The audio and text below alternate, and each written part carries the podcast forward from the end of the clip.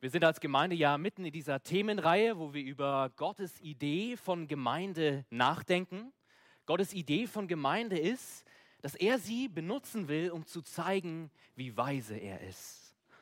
Wir Menschen, wir sind eigentlich durch unsere Sünde von Gott getrennt. Wir sind eigentlich seine Feinde. Aber Gott hat durch Jesus Christus Frieden mit uns geschlossen. Er bietet uns an, dass wir versöhnt sein können mit dem lebendigen Gott.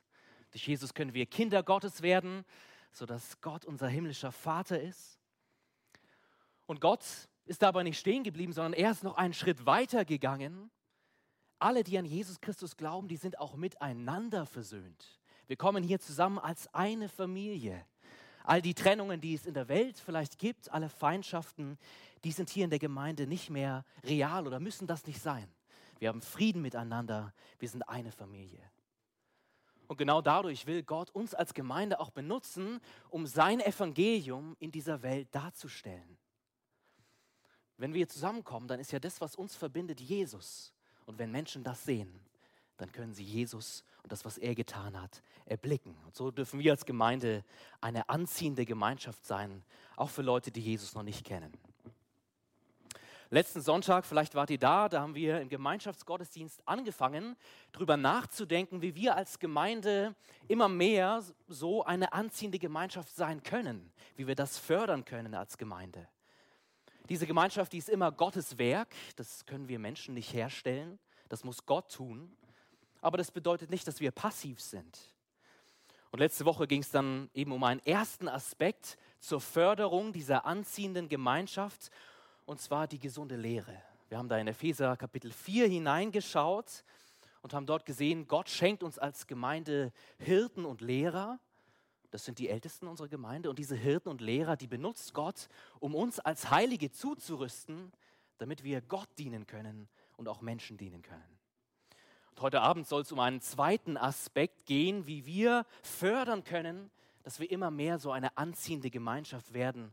Und das ist das gemeinsame Gebet was wir gerade eben schon zusammen gemacht haben, darüber wollen wir jetzt noch aus Gottes Wort nachdenken. Und wenn wir als Gemeinde beten, dann will Gott das so machen, dass er dadurch das Evangelium darstellt in dieser Welt. Wenn wir beten, dann sieht man, wir vertrauen Gott. Und man sieht auch, wir lieben einander. Wir kennen uns, wir legen uns auf dem Herzen.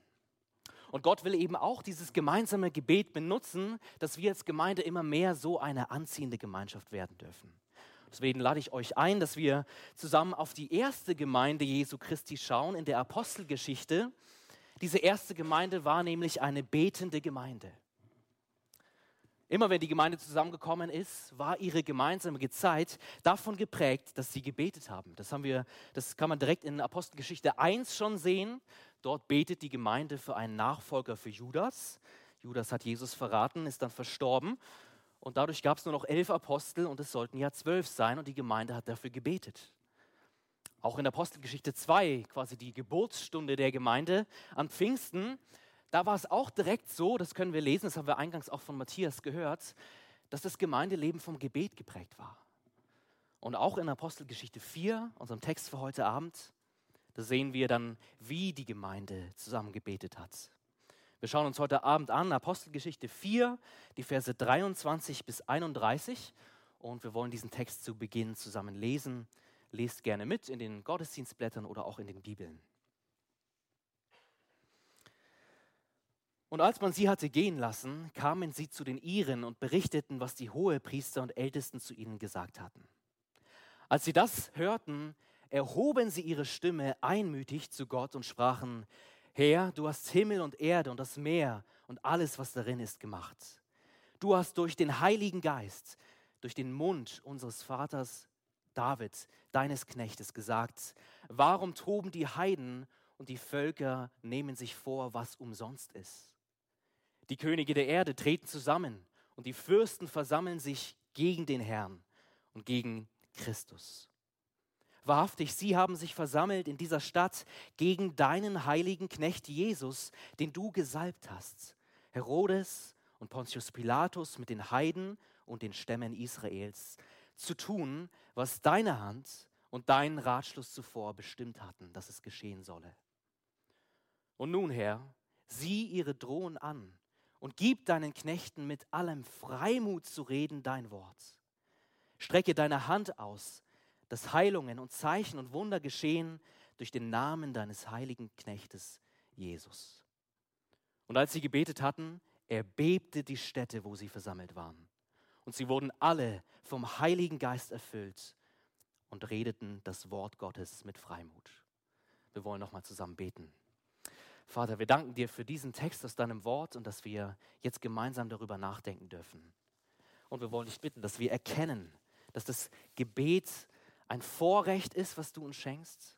Danke, dass du unser himmlischer Vater bist und dass du gerne erlaubst, dass wir zu dir kommen im Gebet. Zeig uns den Wert des Gebets, zeig uns die Kraft des Gebets und lehre uns zu beten. In Jesu Namen. Amen. Ihr seht in den Gottesdienstblättern, die ihr bekommen habt, dass wir diesen Text in drei Teilen anschauen wollen. Wir werden jetzt in dem Text nicht jedes Detail anschauen können, aber dennoch so das Wichtigste. Und es ist mir wichtig zu sagen, wir haben hier keinen Lehrtext, zum Beispiel von Paulus, darüber, wie Gebet aussehen soll. Aber ich denke, wir haben hier einen Beispieltext darüber, was ein gutes Gebet sein kann. Und so denke ich, dass wir aus diesem Text ganz viel lernen können. Ich will uns zu Beginn mit hineinnehmen in die Situation, in der diese Gemeinde damals gesteckt hat, vor 2000 Jahren. Es war in Apostelgeschichte 4 so, dass Petrus und Johannes das Evangelium verkündigt haben und es ist aber bei einigen Menschen damals auf echten Widerstand gestoßen.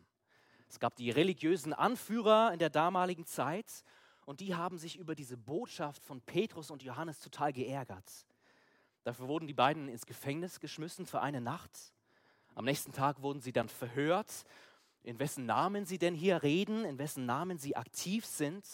Und dann wurden Petrus und Johannes, ihnen wurde gedroht, hört auf, über Jesus zu reden. Und mit dieser Verwarnung wurden sie dann gehen gelassen. Wir haben ja gerade eben für verfolgte Christen gebetet und Petrus und Johannes waren solche verfolgten Christen schon damals.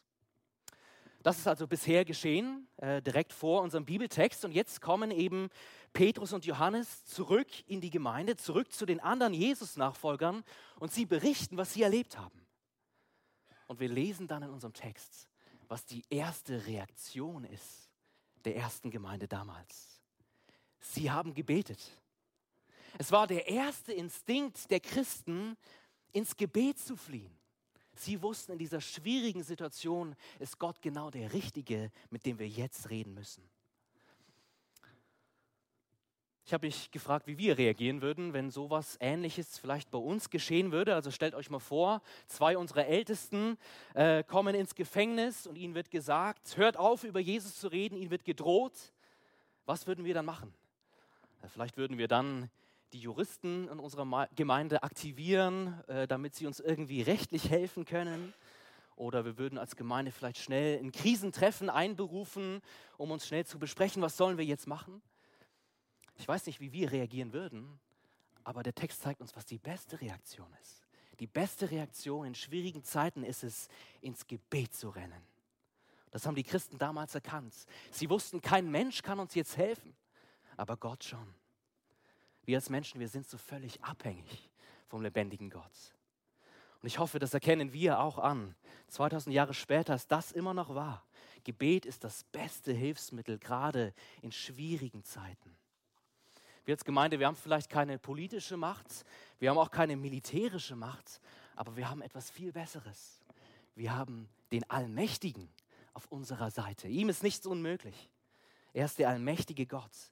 Er kann tun und lassen, was er will. Und ich hoffe, lieber Christ, dass wir erkennen, das Gebet ist so wertvoll. Es darf auch unser erster Instinkt als Gemeinde sein, immer wieder auf Knien vor Gott zu sein und ihn anzuflehen für das, was wirklich zählt. Das sehen wir also bei dieser ersten Gemeinde. Es kommt eine schwierige Situation und sie laufen ins Gebet. Das ist vorbildlich für uns. Und wir sehen dann auch, wie die erste Gemeinde gebetet hat. Schaut mit mir rein in Vers 24, da heißt es, dass sie ihre Stimme erhoben haben. Das heißt, sie sprechen nicht mit mehreren Stimmen irgendwie durcheinander oder gegeneinander, sondern mit einer Stimme. Und das heißt dann in Vers 24, dass sie einmütig waren. Also sie hatten eine ganz starke Einheit, einen starken Zusammenhalt. Sie hatten eine Gesinnung, wollten dieselben Sachen. Hier sehen wir, dass das gemeinsame, einmütige Gebet eine echte Kraft ist, nämlich die Kraft, dass wir unsere Einheit als Gemeinde darstellen können. Das Beten ist ein Kennzeichen für das Evangelium. Wusstest du das? Wir kommen als Gemeinde zusammen und wir beten und dadurch sieht man, wir lieben den Herrn. Wir vertrauen ihm. Wir glauben, kein Anliegen ist zu groß für ihn. Wenn jetzt hier ein Gast reinkommen würde und wir als Gemeinde auch gerade wie heute Abend für Anliegen unserer Gemeinde beten, dann sieht man auch, wir lieben einander. Wir kennen uns, wir sind uns wichtig, wir wollen füreinander beten. Wenn wir am Sonntag zum Beispiel für einen Missionar beten, den wir als Gemeinde ausgesandt haben, dann ist es vielleicht so, dass ein Gast hier in unserer Mitte jetzt nicht das Gebet komplett versteht. Ja, der kennt ja den Missionar nicht. Der weiß jetzt nicht die Situation dieses Missionars. Aber durch unser Beten wird sichtbar, dass wir Missionare, die wir ausgesandt haben, lieben, dass wir uns um sie kümmern wollen, dass wir sie unterstützen, auch von der Ferne. Und ich denke, es darf eine echte Ermutigung für uns als Gemeinde sein. Wenn wir gemeinsam beten, dann können wir unseren Herrn und sein Evangelium darstellen und sichtbar machen. Menschen sehen unsere Liebe zueinander und sie erkennen, wir gehören zu Jesus Christus. Deswegen lasst uns diese Ermutigung heute Abend mitnehmen, auch in die kommende Woche. Lasst uns eine betende Gemeinde sein, weil wir so Jesus Christus darstellen. Und ich denke, diese erste Gemeinde, die wir hier ansehen dürfen, die so einmütig sind, die mit einer Stimme beten, das darf auch für uns eine echte Herausforderung sein. Wenn wir als Gemeinde beten, dann sollen wir wirklich gemeinsam beten. Das heißt einmütig mit derselben Gesinnung. Wir sollen miteinander beten. Ich will uns fragen, wenn wir als Gemeinde beten, tun wir das wirklich zusammen? Ich glaube, es kann so schnell passieren, dass man vielleicht sogar eine Gebetsgemeinschaft hatte wie, wie heute Abend. Einer betet laut, aber wir selber sind eigentlich in den Gedanken ganz woanders. Ja, vielleicht wissen wir, was heute Abend noch so ansteht und wir denken darüber nach. Vielleicht wissen wir auch, wir sind selber gleich dran, laut zu beten und wir wollen in unserem Kopf schon mal so ein bisschen das Gebet vorbereiten, damit es sich auch irgendwie gut anhört oder sowas. Das Problem ist aber, wenn wir so unterwegs sind, dann beten wir gar nicht wirklich zusammen. Wenn wir abgelenkt sind in unseren Gedanken, dann beten wir nicht als Gemeinde zusammen. Und das ist die Herausforderung, die wir aus diesem Text mitnehmen dürfen. Lasst uns wirklich zusammen beten. Wenn ein Bruder oder wenn eine Schwester laut betet, ob das im Gottesdienst ist oder im Hauskreis, dann bete mit. Lasst uns eins sein und wirklich gemeinsam vor Gottes Thron treten. So hat es die Gemeinde damals gemacht. Und das darf ein echtes Vorbild für uns sein.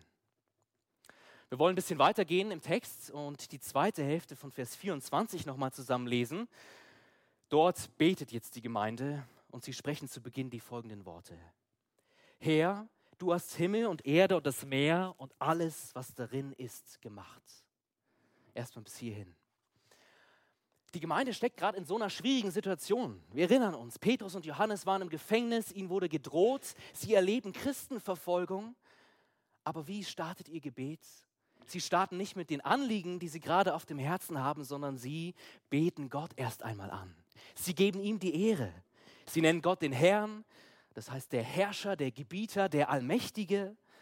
Sie äh, bewegen in diesem Gebet, preisen Gott dafür, dass er der Schöpfer von allem ist, was es gibt.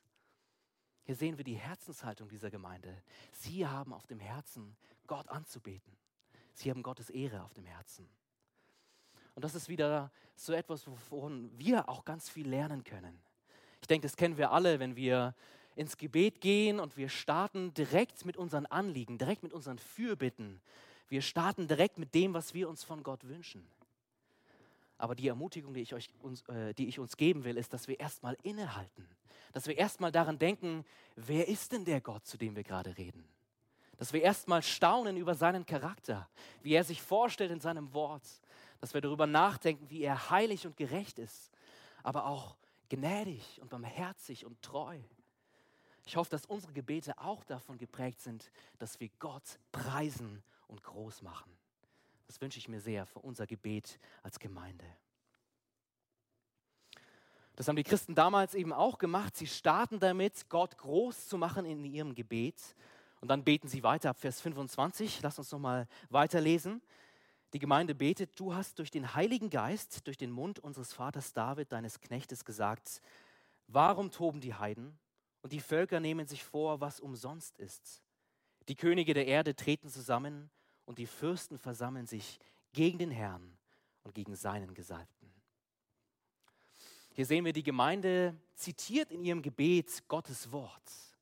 Ne, Gott redet ja zu uns in der Bibel und Gebet darf unsere Antwort sein auf das, was Gott uns zu sagen hat. Gute Gebete enthalten Gottes Wort. Das können wir uns vielleicht so vorstellen wie das Atmen. Wir müssen ja als Menschen atmen, um zu leben. Wir atmen ein, dadurch kommt Sauerstoff in unsere Lunge, das gibt uns Kraft, das erhält uns am Leben und dann atmen wir aus.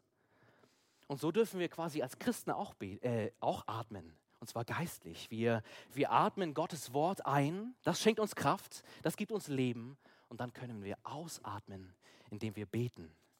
Das bedeutet, wir dürfen Gott antworten auf sein Wort, dann, wenn wir zusammen beten. Die Gemeinde damals in Jerusalem, die hat es so gemacht, dass sie hier Psalm 2 zitiert haben im Gebet. Äh, in Psalm 2 geht es um heidnische Nationen, die gegen Gott rebellieren und die auch gegen den König rebellieren, den Gott eingesetzt hat. Damit spiegelt dieser Psalm eigentlich eine Realität wider, in der unsere Welt steckt. Unsere Welt, die rebelliert gegen Gott. Sie rebelliert auch gegen den König, den Gott eingesetzt hat. Und Psalm 2 zeigt, dass Widerstand gegen Gott eigentlich total sinnlos und zwecklos ist. Auch Widerstand gegen den König Gottes ist sinnlos, ist zum Scheitern verurteilt. Und seht ihr, die Gemeinde damals, die hat erkannt, dass Psalm 2, der damals schon hunderte Jahre alt war, sich in ihrer Zeit erfüllt. Das, was Psalm 2 beinhaltet, erfüllt sich in Jesus Christus. Jesus ist der wahre König, den Gott eingesetzt hat. Er ist der wahre König, gegen den die Welt sich auflehnt. Wir sehen es in Vers 27, wen die Gemeinde auflistet. Sie nennen die Mächtigen in der damaligen Zeit, Herodes, Pontius Pilatus, sagen dann auch die Heiden und sogar die Stämme Israels, die alle, die lehnen sich gegen Gott auf. Sie rebellieren gegen Gott. Und seht ihr, das war kein Unfall. Das hat Gott auch nicht irgendwie überrascht, dass das so passiert ist, dass Jesus abgelehnt wurde, sondern Gott hat das geplant und Gott hat das auch vorherbestimmt. Seht Vers 28. Die Gemeinde betet, zu tun, was deine Hand und dein Ratschluss zuvor bestimmt hatten, dass es geschehen solle. Seht ihr, bei Gott, da verläuft alles nach Plan. Da gibt es keine Ausreißer. Es geschieht nichts, was Gott nicht geplant hat in seiner Souveränität. Gott hat es so geplant, dass er seinen eingeborenen Sohn in diese Welt schickt. Gott hat es geplant, dass Jesus Mensch wird, um uns als Menschen zu retten. Jesus, der war so ganz anders als wir. Der war heilig und gerecht. Er hat seinen Vater im Himmel geliebt. Jesus hat sich immer an alle Gebote Gottes gehalten. Und Jesus ist gestorben. Nicht, weil er den Tod verdient hätte, sondern er ist für dich und für mich gestorben. Er hat dort am Kreuz unsere Stelle eingenommen. Er wurde bestraft für alles, was wir falsch gemacht haben. Und Jesus ist nicht tot geblieben, sondern Jesus ist von den Toten auferstanden, als der Sieger über unsere Sünde, als Sieger über den Tod und über den Teufel. Das hat Gott alles geplant in seiner Liebe und in seiner Souveränität.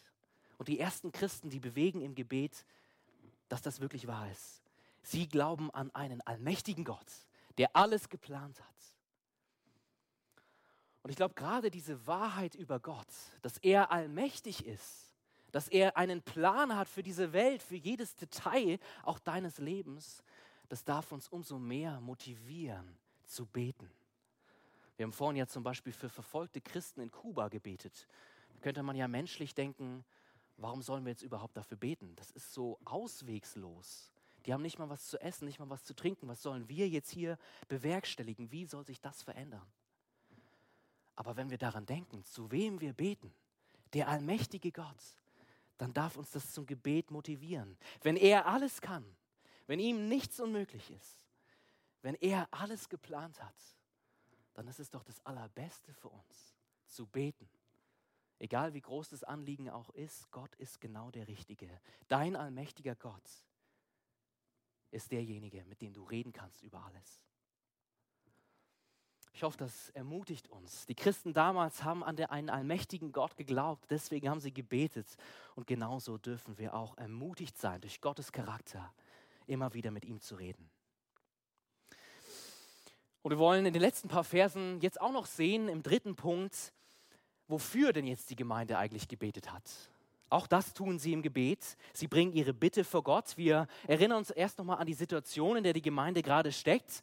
Zwei ihrer Leiter waren im Gefängnis und ihnen wurde gedroht, nicht mehr über Jesus Christus zu reden. Die Gemeinde ist auf echten Widerstand gestoßen. Und was würden wir jetzt erwarten, wofür diese Gemeinde damals vielleicht gebetet hat? Vielleicht sowas wie, Herr, bitte schenk, dass die Feinde uns nicht finden, oder lieber Gott, bitte schenk uns, dass Petrus und Johannes nicht nochmal ins Gefängnis reinkommen. Beschütz uns, schenk uns Sicherheit. Das wären alles mögliche Gebete, aber die Gemeinde damals hat anders gebetet. Schaut mit mir Vers 29. Und nun, Herr, sieh ihr drohen und gib deinen Knechten mit allem Freimut zu reden dein Wort. Seht ihr, die Gemeinde betet, dass ihnen Freimut geschenkt wird zur Verkündigung von Gottes Wort. Herr, mach uns unerschrocken. Schenk, dass wir keine Angst haben. Schenk, dass wir Mut haben, dein Evangelium zu verkündigen. Das ist doch echt erstaunlich, oder? Mich begeistert, wie diese, wie diese Gemeinde damals gebetet hat. Die Gemeinde hat das Evangelium von Jesus so sehr geliebt. Sie konnten gar nicht anders, als zu beten, dass sie Mut haben, dieses wunderbare Evangelium weiterzusagen. Die Anfeindung, die die ersten Christen damals erlebt hatten, hat sie nicht zum Schweigen gebracht. Sie sind nicht kauernd weggegangen, haben sich irgendwo vergraben, sondern sie haben den allmächtigen Gott angefleht, schenk uns Mut, gerade jetzt für dich einzustehen, dass wir auf deiner Seite stehen und dein Evangelium verkündigen. Und ich denke, auch das darf uns wieder so ein Vorbild sein, ihr Lieben ein Vorbild auch für unsere Bitten, für das, was wir vor Gott bewegen, für das, was uns wichtig ist, wenn wir beten. Ich will dich ganz persönlich ermutigen, bete für deine Gemeinde. Ich glaube, wir als Christen, wir beten ja ganz oft, mindestens bei den Mahlzeiten, jeden Tag, wahrscheinlich auch in anderen Situationen. Wir beten oft und wir beten auch für alles Mögliche. Aber könnte es sein, dass wir zu wenig beten für unsere Ortsgemeinde? Denk mal nur drüber nach. Die letzten paar Wochen, wir, wir reden so viel über die Gemeinschaft unserer Gemeinde. Aber beten wir eigentlich auch dafür? Beten wir zu dem Gott, der uns zu einer anziehenden Gemeinschaft immer mehr machen kann? Ich denke, darüber dürfen wir persönlich nachdenken. Was sind eigentlich die Anliegen, die wir für Gott bewegen?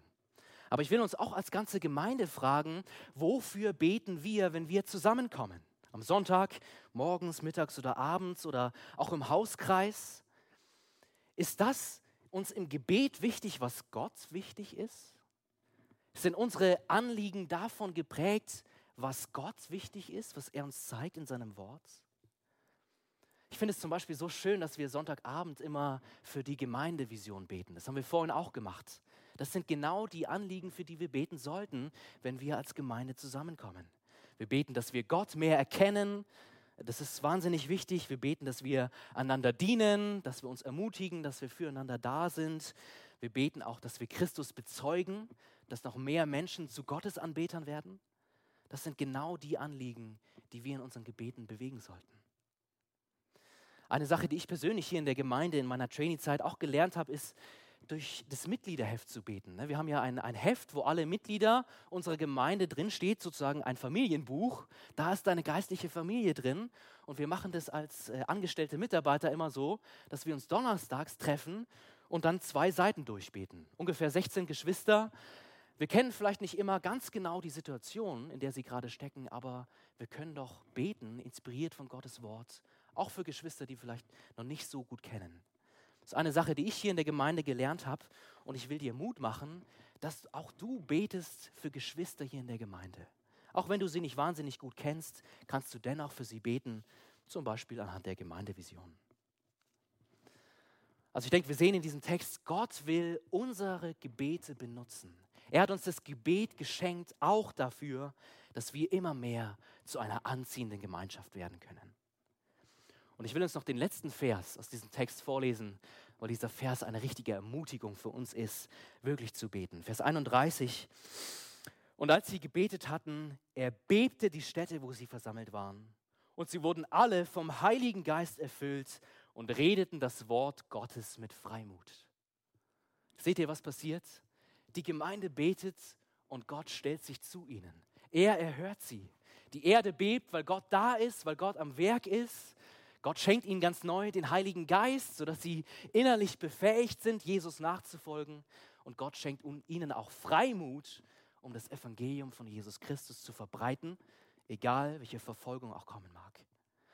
Seht ihr, Gott erhört unser Gebet. Unsere Gebete sind nicht umsonst. Die hören hier an der Decke nicht auf, sondern Gott hört zu. Und es gefällt Gott, uns auch zu erhören. Und seht ihr, wenn wir als Gemeinde beten, dann können wir Gottes Namen groß machen, weil Gott es liebt, sich selbst zu verherrlichen, dadurch, dass seine Gemeinde betet. Und das ist die eine Ermutigung, von der ich will, dass wir die aus dieser betenden Gemeinde mitnehmen, dass wir selber immer mehr zu einer betenden Gemeinde werden. Amen. Vater, und darum wollen wir vor allem dich bitten. Das ist dein Werk. Das kann kein Mensch machen, kein Pastor machen, kein Prediger machen. Wir sehnen uns danach, eine betende Gemeinde zu werden. Und wir bitten dich, dass du durch deinen Heiligen Geist dieses Wunder in uns immer mehr wirkst. Schenk, dass wir erkennen, wie kostbar und wertvoll das Gebet ist. Schenk, dass wir als Gemeinde einmütig sind und wirklich zusammen beten. Und schenk, dass unsere Gebete von dir benutzt werden um unsere Gemeinschaft als Gemeinde immer mehr zu verändern. Dass wir uns übernatürlich lieben und dass wir dadurch deinen Namen bekannt machen in dieser Welt. All das beten wir in Jesu Namen. Amen.